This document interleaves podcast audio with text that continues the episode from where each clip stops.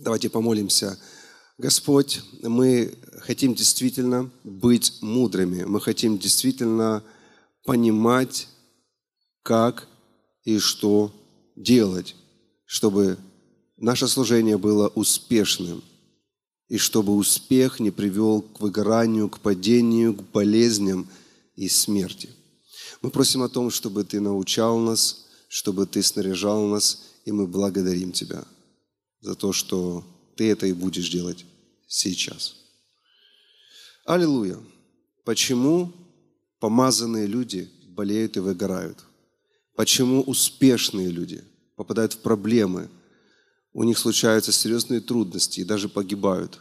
Почему ключевые лидеры, которые ходят в успехе, окруженные чудесами и ангелами, почему у них случаются болезни, от которых они умирают? Вы задавали такие вопросы? Да, я тоже задавал такие вопросы Господу. И запомните, что если проследить вообще, сделать такую хронологию, что происходит, то можно кое-что заметить общее. И что мы должны сегодня заметить? В самом начале практически все служители начинают с того, что имеют откровение от Господа, имеют помазание, имеют отношение с Господом. И это приводит их к началу какого-то служения. Оно может быть сначала маленькое или сразу большое, но держите это. То есть это рождается не так, что я пришел кому-то, я говорю, с сегодняшнего дня вот у тебя будет такое-то служение. Нет, успешные служения, которые сегодня есть или которые были в истории, которые действительно передовые, успешные, помазанные, ключевые лидеры, они начинали все с одного. У них было что-то с Богом. Они что-то получили от Бога. Бог что-то загрузил в них, какую-то мечту, какую-то идею, загрузил в них что-то. И это толкнуло их на то, что они начали это реализовывать, и служение начало расти пошел успех, это начало работать. И затем что происходит? Следующее, что происходит, все это, это все делают, это хронология. Э, так как служение расширяется, то ключевые лидеры, они делают правильно, а они вовлекают других людей в служение. И поэтому следующий этап, когда у тебя успех, когда служение растет, развивается, добавляются еще люди – которые служат вместе с тобой. Они берут часть нагрузки, и они начинают делать. От этого работа Божья еще лучше делается, служение еще расширяется, еще растет, и аллилуйя. Вместе с этим, что еще происходит? Бог, когда вы делаете для Него какую-то работу, Он понимает, что это духовная также работа. Это не только физическая. Мы не ложим кирпичики э, на раствор. Мы занимаемся душами, жизнями. Это очень важнейшая миссия. Поэтому Бог, когда у вас расширяется служение, Он вам обязательно дает снаряжающих ангелов. Есть разные ангелы. Возможно, вы не слышали снаряжающих ангелов, но они есть.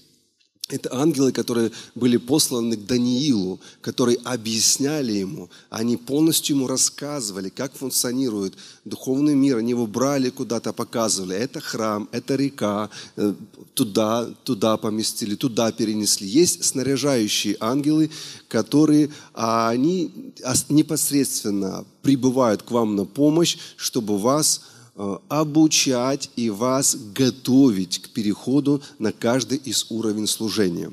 Таким образом, держите мысль, пока не теряете. Э, у, в жизни помазанников появляются э, люди, которые начинают делать работу, и ангелы, которые начинают делать работу. И тогда происходит некий сдвиг. Вот теперь самое интересное начинается. И тогда многие из этих помазанников – начинают наблюдать, что работа делается, служение растет. И они начинают менять приоритеты в это время. Они начинают уделять больше время горизонтали, потому что появляется много людей, которым нужно уделить внимание. Плюс, когда служение расширяется, нужно обязательно поддерживать горячие отношения с внешними людьми, потому что Если у тебя служение локальное, это одно. Но мы говорим об успешных служениях сейчас. Это, как правило, много кругов, много э, разных внешних каналов, ключевых людей, служений, с которыми ты, с которыми ты э, входишь в контакт, и мы друг друга усиляем, синергия происходит. И поэтому вот этот момент переходный очень тонкий, когда помазанники, ключевые люди, пере, пере, э, у них происходит перестройка их ценностей. И они видят, все работает. А почему работает? Потому что есть сильная команда, которая делает, и есть ангелы, которые выполняют очень большую часть работы. И тогда то есть они начинают перефокусироваться на горизонталь вместо вертикали. Они начинают больше инвестировать время в встречи, в собрания, в поддержку вот этих горячих отношений с внешними и внутренними людьми. И вот когда это происходит, начинает теряться баланс между крест, да, между вертикалью и горизонталью. Горизонталь становится очень длинной, а вертикаль укорачивается, становится очень короткой. Как крест рисуется? Видели, да, такой? Раз, раз. Знаете, что-то происходит, крест меняет свою форму. Он сюда становится длинный, а сюда становится короткий. И вот это и есть очень тонкий момент, когда происходит дисбаланс между горизонталью и вертикалью тогда приходит усталость. В усталости не остается время на восстановление. И вот это начинает влиять на здоровье, начинает ломаться тело. Когда есть усталость, тогда человек физически не успевает восстановиться и нормально слышать Бога. Если ключевой лидер перестает слышать Бога, не забудьте, все работает в этот момент. В этот момент все крутится. И когда этот человек смотрит на все, он понимает, все работает. Нет опасности. Потому что ангелы трудятся, люди трудятся, служение продолжает распространяться. И человек не обращает на это внимания. Но это самый ответственный момент, когда ты заходишь за границу, когда твое служение работает, а ты начинаешь разрушаться. Еще раз говорю, есть граница, когда ты созидаешься, и служение созидается. Но есть граница, когда служение созидается, а ты начинаешь разрушаться. И никогда нельзя пропустить эту границу. Конечно, это учение для взрослых сегодня, но вы все должны его слушать, потому что это поможет вам в дальнейшем избежать выгораний, болезней, проблем, с которыми столкнулись многие помазанники. И вот то, на чем я остановился, я продолжаю. Я уже скоро буду заканчивать. Но вот этот вот момент, когда у человека не остается времени для самовосстановления, это и есть самое опасное время. И никогда не обольщайтесь, если служение работает. Если вы думаете, оно все и так работает – потому что оно и будет работать. Но вы будете рассыпаться. Вы будете начинать попадать в ловушки, потому что когда ты теряешь вертикаль, ты перестаешь понимать происходящее, что делается против тебя в духовном мире. Ты перестаешь чувствовать, где капканы – ты перестаешь чувствовать, где сатана приготовил для тебя ловушку. И становишься как близоруким. То есть уже когда беда случается, ты, о, давайте молиться, что-то случилось. Ты становишься близоруким, то есть ты видишь только то, что впереди. А помазанник должен видеть то, что издали. Помазанник должен издали видеть, когда приближается беда, чтобы тогда высвободить защиту, ограду, разрушение, чтобы это не пришло и не поразило. Понимаете, о чем я говорю?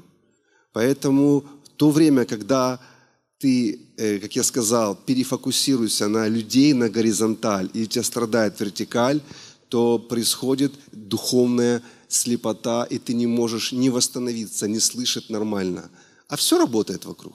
И вот тут и приходят проблемы – И хороший пример, который мы можем взять для себя, это пример Иисуса. Вот я зачитаю эту историю, которую многие из вас уже много раз читали, но здесь как раз вот есть вот это объяснение успеха и что во время успеха нужно делать. Потому что если ты не успешен, то ладно, это одно. Но когда ты успешен, что нужно делать? От Луки, 5 глава, 15 стих. Но тем более распространялась молва о нем, и великое множество народа стекалось к нему, слушать и врачеваться в него от болезней своих. Итак, 15 стих, мы видим, что здесь описан, знаете, взрыв популярности Иисуса – молва сама распространялась повсюду. И давайте скажем, великое множество. Знаете, когда Библия говорит просто множество, это много, но великое множество, это действительно великое множество, стекалось отовсюду, врачеваться от болезни, то есть чудеса происходили, все работало. И в этот момент, в самый пик его служения, 16 стих, это мы читали 15, а теперь что реакция Иисуса на взрыв, на успех, на пробуждение Его служения. Но, но, но всегда отделяет великий успех, но он уходил в пустынные места и молился. В момент великого успеха И здесь не стоит «и».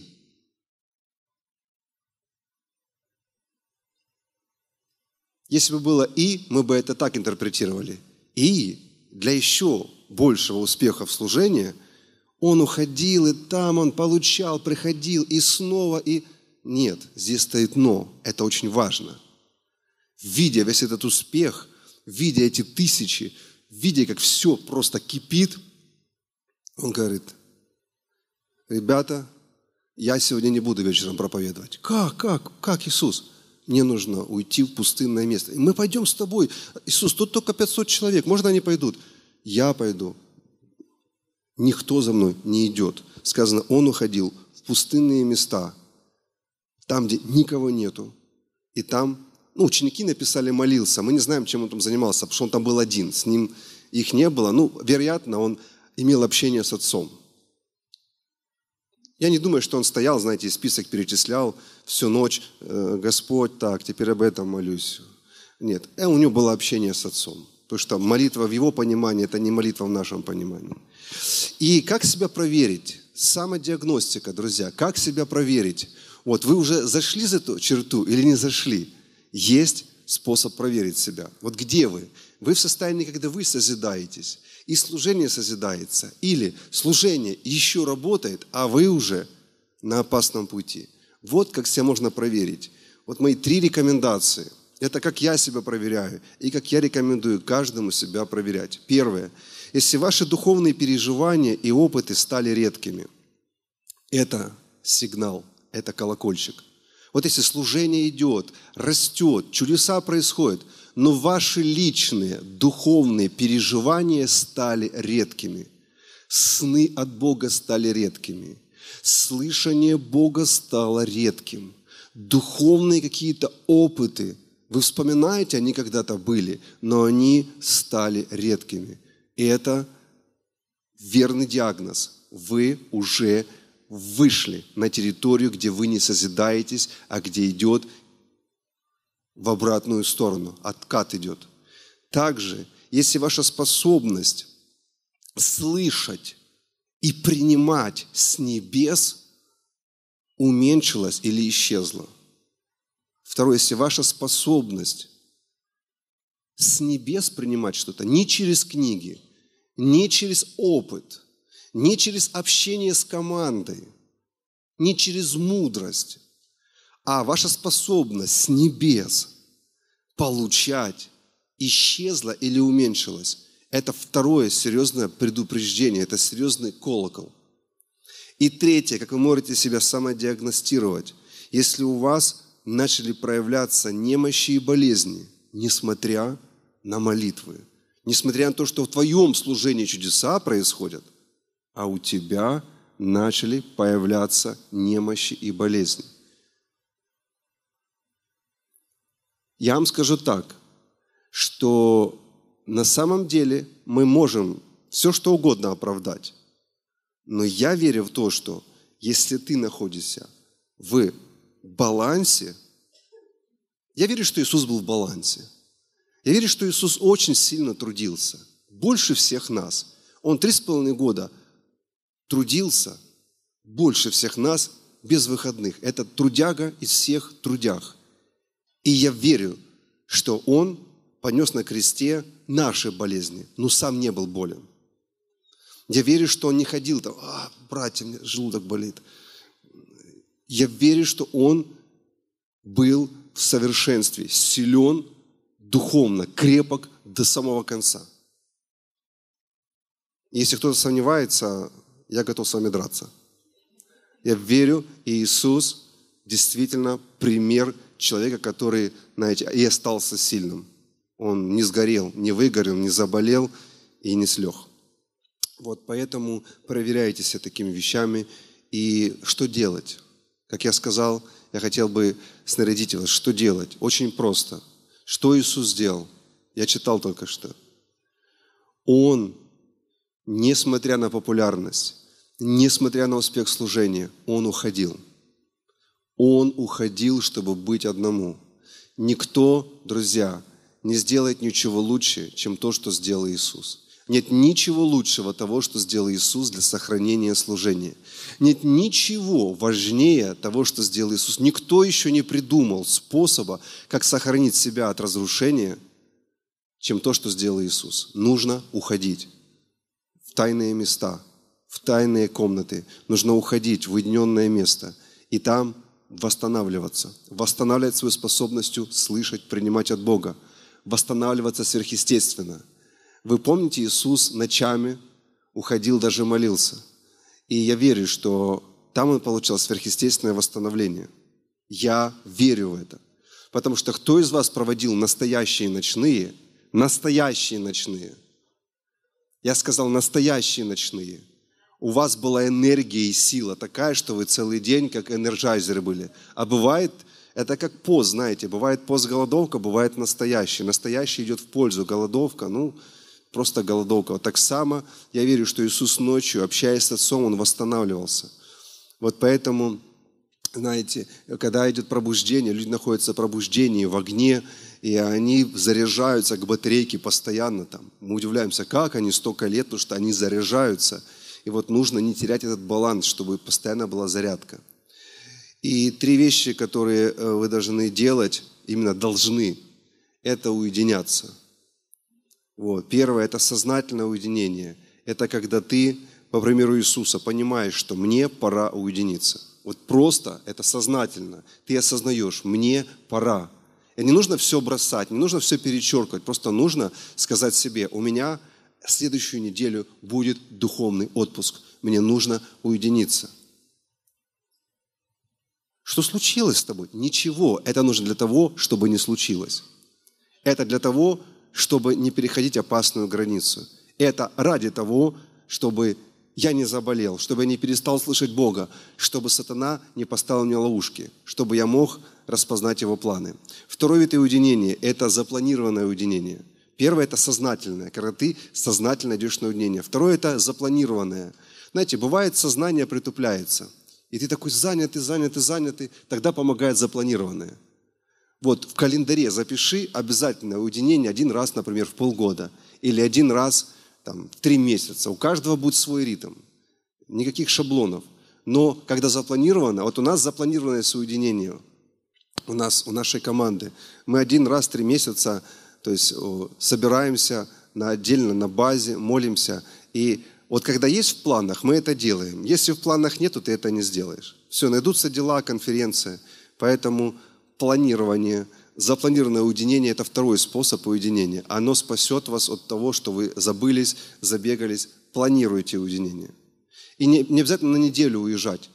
Запланируйте даже один день. Уедьте в лес и с утра до ночи просто побудьте, ну не в лесу, может в парке где-то, на набережной. Посидите с Библией ручкой и проведите время с Богом. Это зачтется вам, поверьте. Это построение вот этой вертикали. Вот этот крест не будет смещен, он не будет перевернут. И последнее, третье, экстренное уединение. Это когда ты уже обязан войти в покой. Обязан уединиться. Я называю это экстренное. Что, как работает экстренное? Это когда на тебя что-то свалилось. Ты не можешь найти ответа. Тебя просто придавило чем-то а стечение обстоятельств. Горизонталь была такая большая, такая длинная, она тебя просто уже, знаете, напрягла настолько, тогда иди в экстренное уединение. Просто говорит, так завтра я выключаю телефон, всем говоришь, никто мне не звоните, никто мне не ищите, вот, я живой, все нормально, я просто хочу побыть день с Богом. И если надо, возьмите какой-то коврик, ляжьте где-то, не знаю, на той самой набережной, где-то возле леса, возле парка, у себя в огороде, просто ляжьте целый день лежите, включите музыку пропитывания и восстанавливайтесь. Вот этот один день вас восстановит на целые полгода. Вот это нужно делать. Итак, сознательное уединение, запланированное уединение и экстренное. Используйте это. Я хочу помолиться в конце. Господь, и мы будем э, продолжать служение, будем молиться сейчас о вещах, вот, будем еще молиться о вас, будем высвобождать вашу жизнь. Но давайте помолимся по этой теме. Знаете, я вот сам такой человек, который много трудюсь. Вот, я ну, люблю, короче, то, чем я занимаюсь. Я такой, я не люблю э, бездельничать. Я часто что-то делаю. И вот, вот эти принципы, они помогают мне. Они помогают мне не выгорать, не сбиваться с пути, не болеть и видеть проделки сатаны и разрушать их до того, как ты в них попал. Давайте склоним головы, и если вы нас смотрите, также присоединитесь к нам в молитве. Я хочу повести вас вот, в правильной молитве. Господь, мы благодарим Тебя за пример, за лучший пример. Никакие семинары не сохранят нас от давления – никакие книги не заменят нам эту вертикаль. Никакой успех, он не сможет гарантировать нам безопасность нашего тела и нашего личного хождения.